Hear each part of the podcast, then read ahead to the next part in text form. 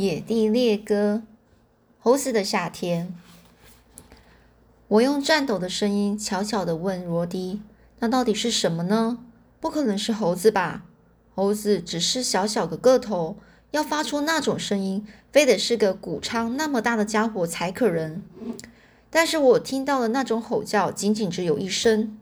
在这之后，周围又是一片寂静。我打发罗迪到附近去闻一闻。”这对我来说已经是老套的做法了，可是我总是喜欢这么做。某人用耳朵知道老罗迪每时每刻在做什么。在我的左侧，我听到一只树枝突然折断，并且还伴有轻微的脚步声。紧接着，我前方的一株小灌木在摇曳着，有个蓬蓬松松的毛团像幽灵的影子一样飘了过去，它正朝着我的右边走去。我能听到他走过一根小大圆木头时，脚爪在树皮上发出的声音。最后，我听到他在我的后面用鼻子东闻西闻时发出重重的音响，以及树叶的沙沙声。罗迪绕着我整整走了一一个圆圈。我知道，如果在这个圈子里有任何危险的迹象，他都会警告我。罗迪去了大约有九五，大概有五公五分钟了。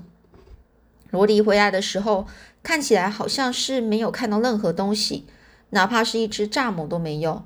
他一屁股坐下，仿佛这个世界上没有什么要去，没有事情要去担担忧的，开始用爪子寻找根本不存在的跳蚤。我放下心来，着手照着爷爷教教给我的法子呢，就是布置的这个捕猴夹。我在这个橡树周围，离树干大约三尺。呃，三尺远的这个松软地面上挖了六个小坑，然后用脚踩着，把夹子的蛋黄啊，哦，弹簧啊，把夹夹子的弹簧啊，一个一个的撑开，安装好触发装装置。我非常细心的把每个夹子呢就放进坑里，并且用树叶给盖住。我没有把夹子的链条拴在任何东西上。因为我不相信一只小小的猴子夹脚上呢夹着夹子后还能往哪哪里逃。我拿出了六个苹果，在每个苹果上都用力按进了一根钉子。接着我把这个短绳呢绑在这个钉子头上，再把苹果呢挂在每个夹子上方的矮树枝上。当我做完这些动作，像树的这个树干呢，周围就有了整整一圈的这个捕猴夹。我后退到一边，认真的查看了一下。我越看越觉得我这么我这个活呢做的相当不错。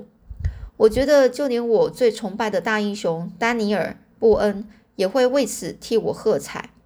确实，所有夹子都隐藏起来了。我能看到的只是悬挂着又红又大的苹果，它们真是好看极了，我自己都想去咬它一口。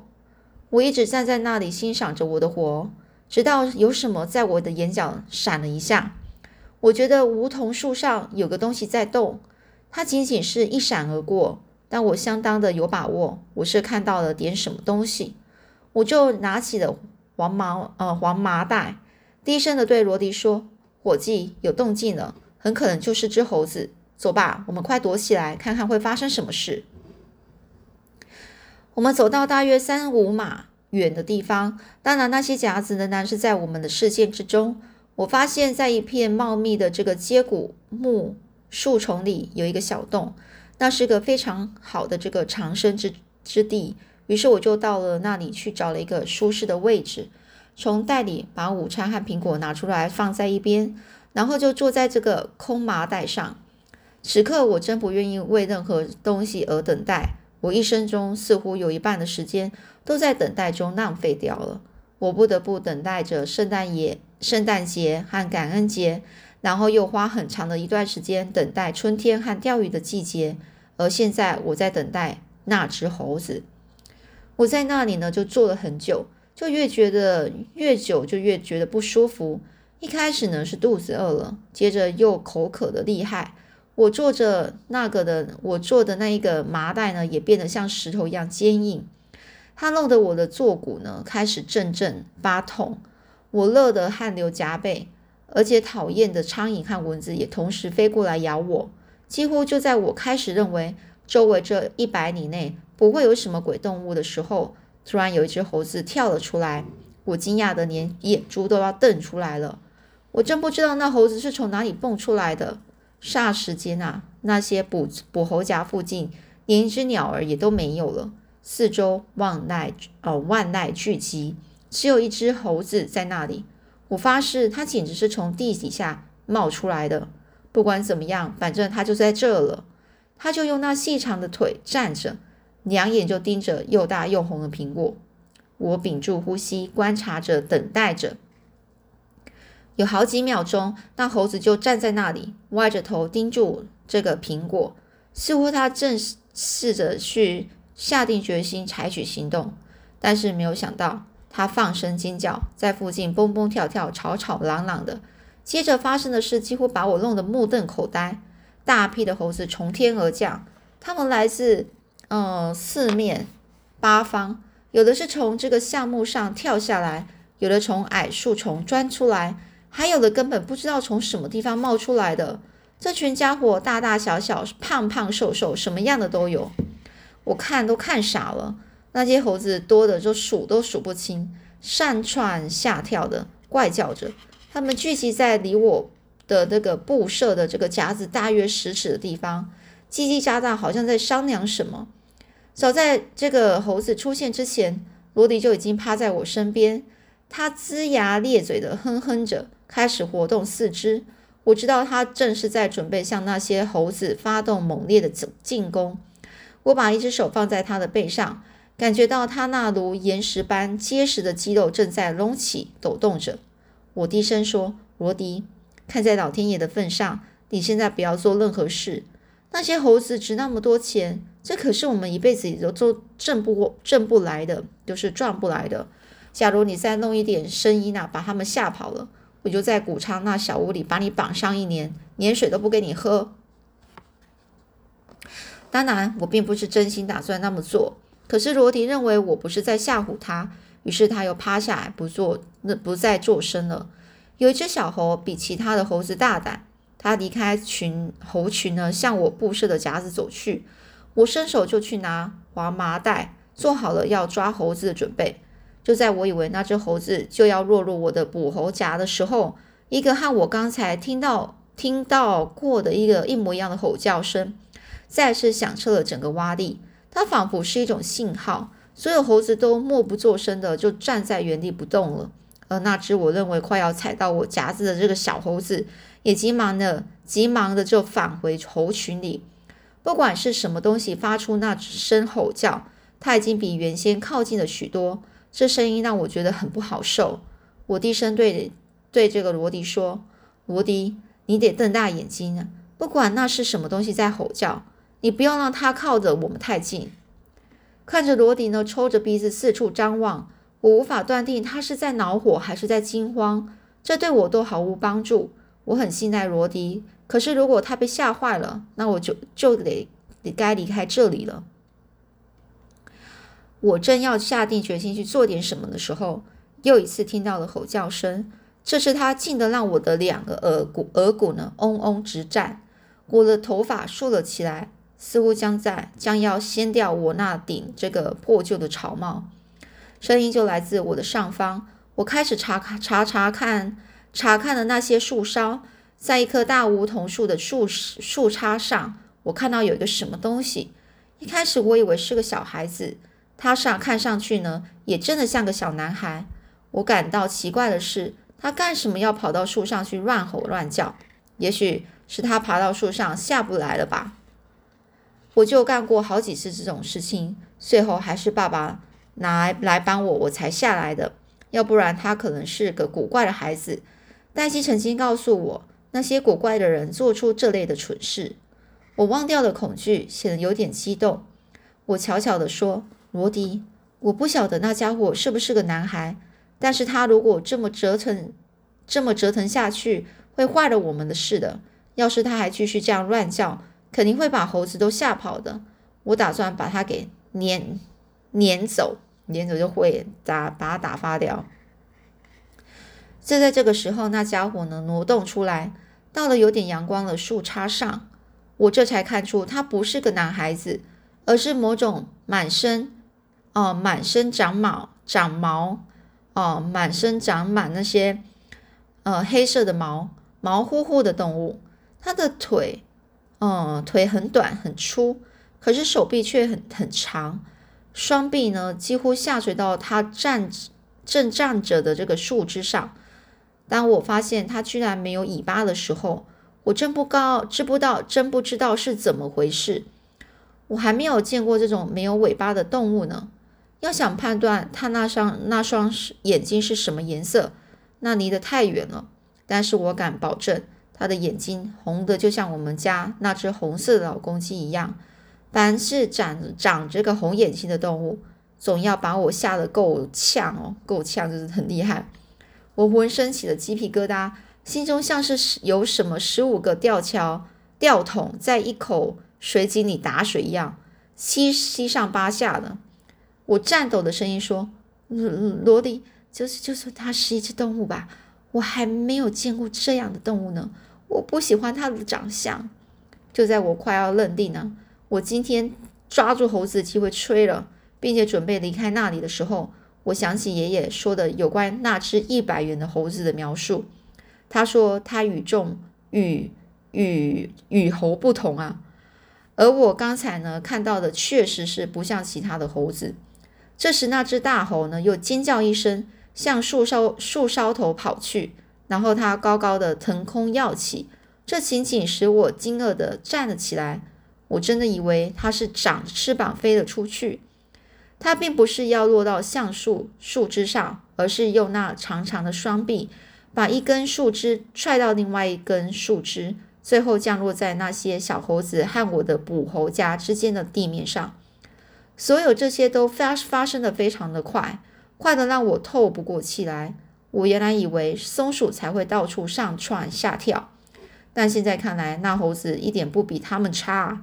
那猴子做的每一个动作都是那么的稳当而有趣。小猴们默不作声的就站了一段时间，他们只是成群的就站在那里观察着这大猴的一举一动。后来，他们之中有一只小猴子下了决心，只要这里有苹果，还是吃了一个再说。于是呢，他离开猴群，向捕猴家走去。他屁股后面的小兽尾巴垂垂直的整个竖在空中。那只大猴发现这个情况后，心急如焚。它又蹦又跳，而且还发出哼哼响声，就像是对那只小猴子说话。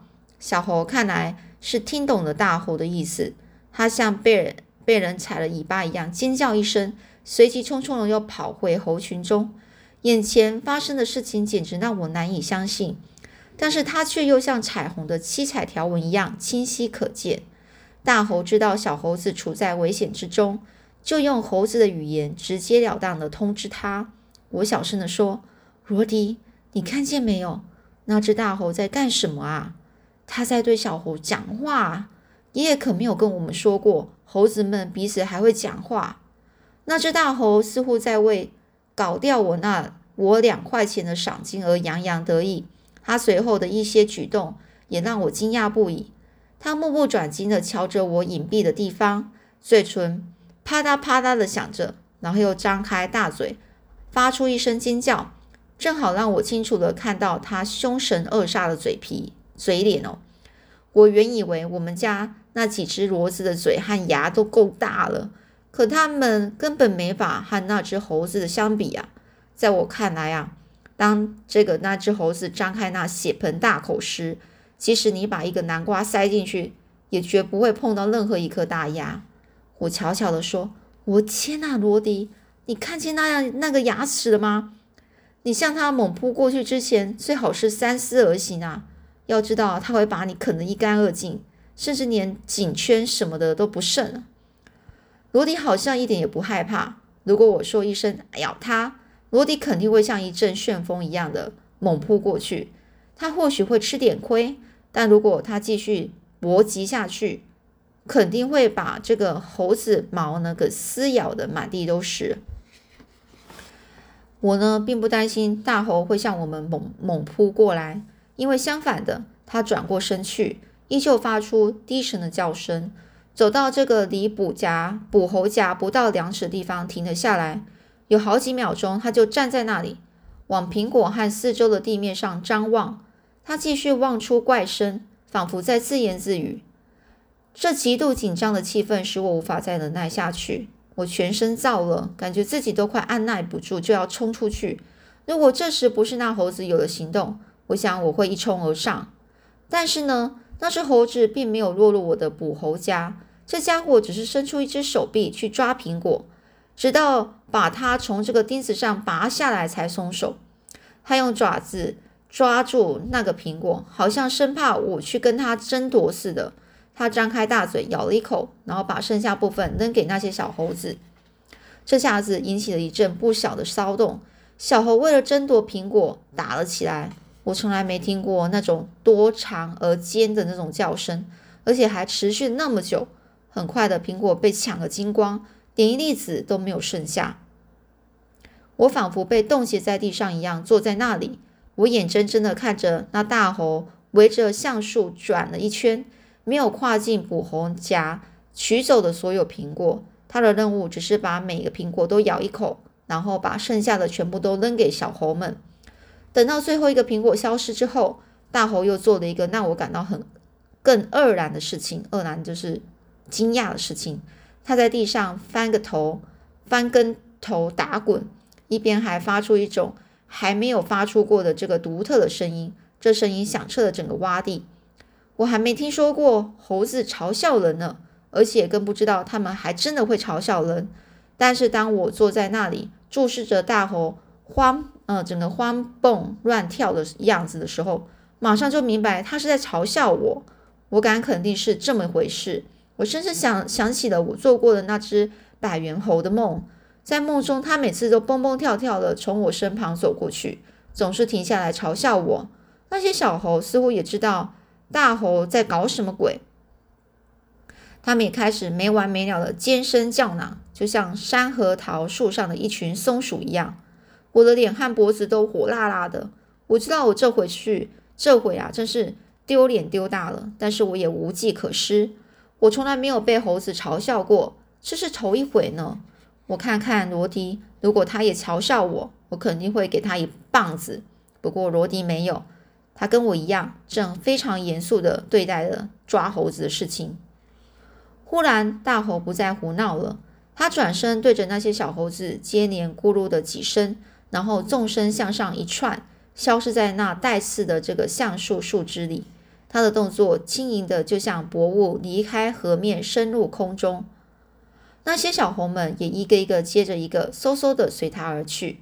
当所有的猴子都销声匿迹之后，四周变得如此寂静，以致连蚱蜢走动的声音都没有听见。我看着罗迪，罗迪也看着我。好了，那今天就先讲到这里喽。